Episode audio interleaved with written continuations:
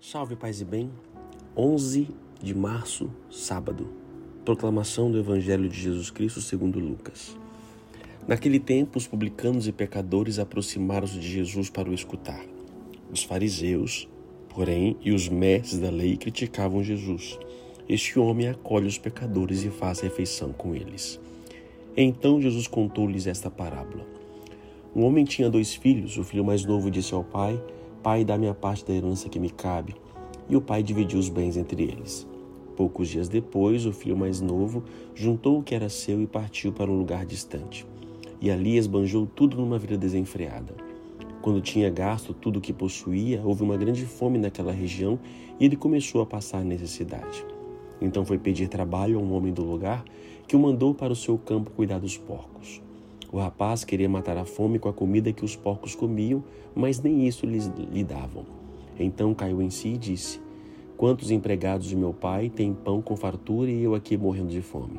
Vou-me embora, vou voltar para o meu pai e dizer-lhe: Pai, pequei contra Deus e contra ti, já não mereço ser chamado teu filho. Trata-me como um dos teus empregados. Então ele partiu e voltou para o seu pai. Quando ainda estava longe, seu pai o avistou e sentiu compaixão Correu-lhe ao encontro, abraçou-o e cobriu-lhe de beijos.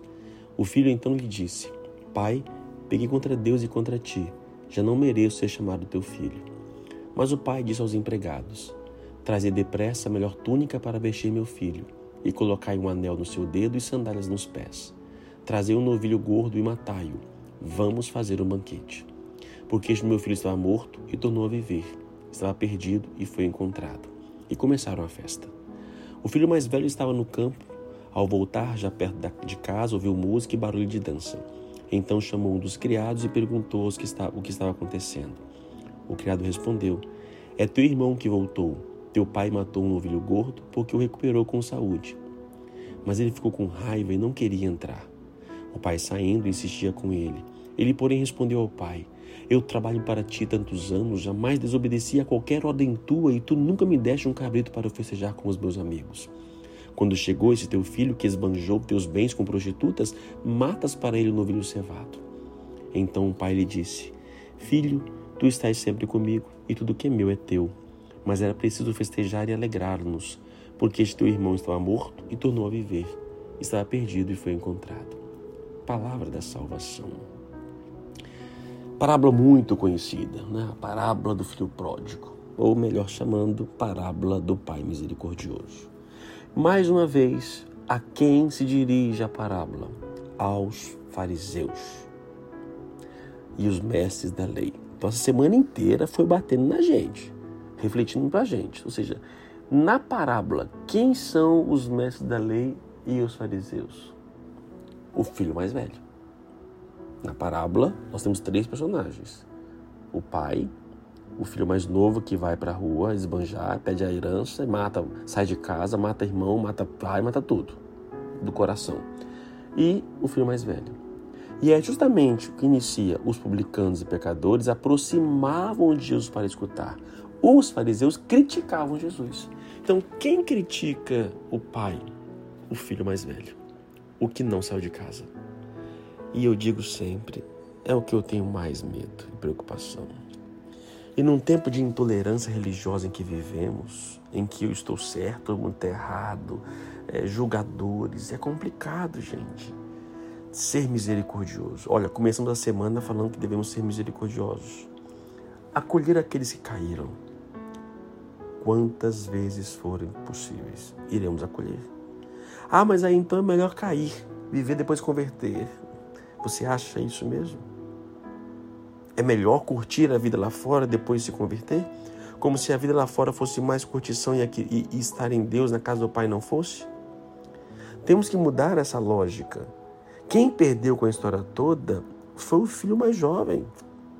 Embora ele tenha vivido, gastado com tudo, mas ele passou fazendo mal. Ele matou o pai no coração, matou o irmão no coração, foi viver sozinho, sentiu abandonado, volta com orgulho no, no chão e volta ali se arrastando, pedindo misericórdia para voltar.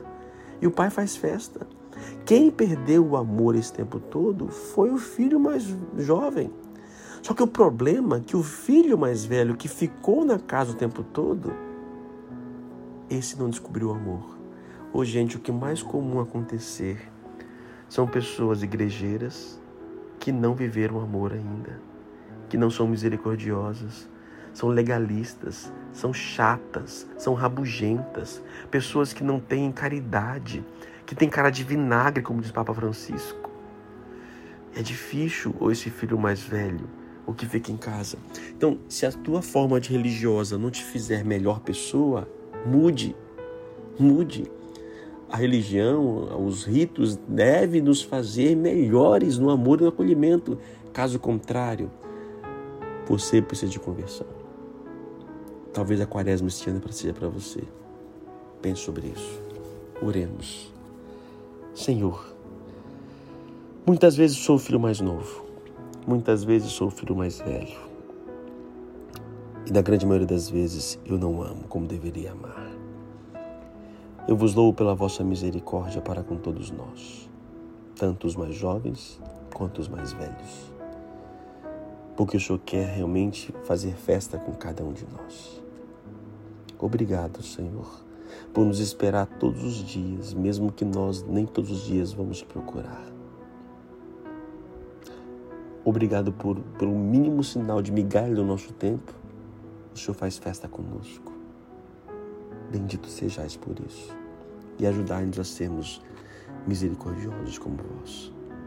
Que Deus te abençoe, Pai, Filho e Espírito Santo. Amém. A palavra é festejar aprenda a festejar com aqueles que retornam.